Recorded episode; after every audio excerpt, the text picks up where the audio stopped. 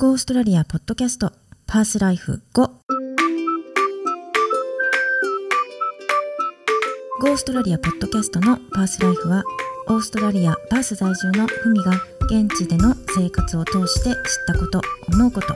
感じることなどをミニエピソードにして紹介していきます。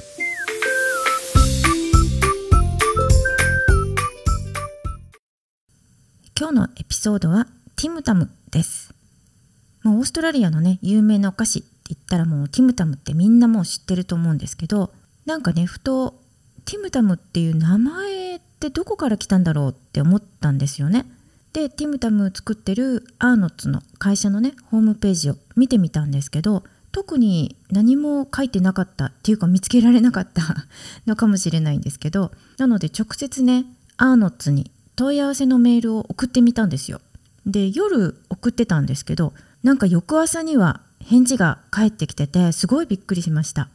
普通はねオーストラリアの会社にメールとか送ってもすぐにはね返事が返ってこないこととかね結構あってあるいは全くね返事がないとかね そういうこともあるので本当あんまり期待してなかったんですけどねすごい速攻で返事が返ってきたのでちょっとびっくりしました。でそのティムタムっていう名前はそのアーノッツで当時働いてた社員がねあのケンタッキーダービーっていう馬のレースがあるんですけどそのレースで優勝した馬にね感激してでその名前がティムタムだったんですよね。でそれをその時にちょうど新しく開発してたお菓子の名前の候補に挙げててそれが採用されたっていういきさつらしいですね。馬の名前だったんですね知らなかったです。でそのもともとの馬の名前っていうのは馬のあの女性オーナーがいるんですけどそのオーナーがねつけたそうなんですけどその名前の由来はその女性のオーナーの旦那さんの友達いや旦那さんの名前じゃなくて 旦那さんの友達の名前から取ったらしいです。あとなんで11枚とか9枚とか中途半端な数なのっていう質問もね してみたんですけど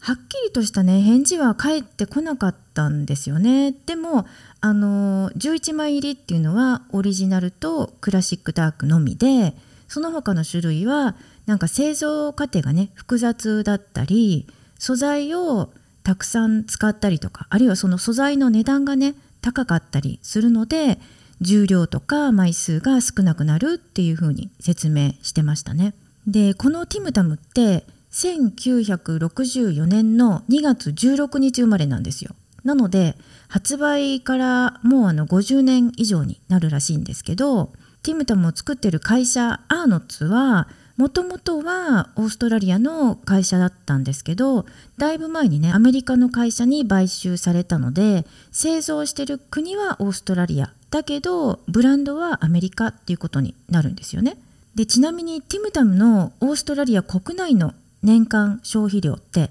4500万袋なんですって。なんかあの年間の数字だとちょっとピンとこないと思うんですけど1日だと約12万3000袋を誰かがどこかで買って食べてるっていう計算になるんですね。すごいですよね。でもあのティムタムってすっごい甘いんですよねなんかその甘さがだんだんこう癖になってハマっていくんですよねなぜか私自身はあんまり甘いものって食べない方なんですけどオーストラリアに来てすぐの頃にハマってしまって多分ねそれが原因で虫歯になっちゃってそれからはあんまりティムタムは食べてないんですよね。なんかあの一般的にこうオージーが美味しいって思うお菓子ってすっごい甘いのが多いと思うんですよね。なんか甘さの度合い的にはもしかしたら日本の和菓子と似てるところがある気がするんですけどあとなんかこうインターネットをねいろいろ調べてたらティムタムの食べ方でティムタムスラムとかいうのがあるんですね今まであのオーストラリアにいて全然知りませんでしたでそのティムタムってビスケットにね穴が開いてるんですけどそれを利用して、まあ、対角線上にティムタムの角をねかじってでストロー感覚で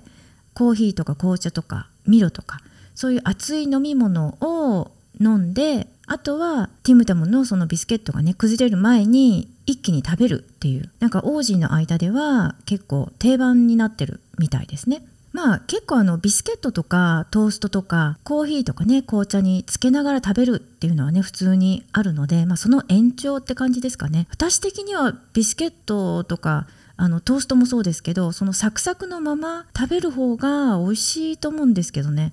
なのでまだやったことはないですけど。あとねなんかティムタムってインドネシアにも工場があるらしくてでそのインドネシアでは限定でチーズのねティムタムがあるらしいですですっごいヒット商品らしいですよでインドネシアで作られるティムタムはだいたいアジア方面にね輸出されてるらしくてオーストラリアには輸入されてないんですけどインドネシアで作られるのは結構ね味が違うらしくてそのオーストラリアの味を知ってる人にとってみると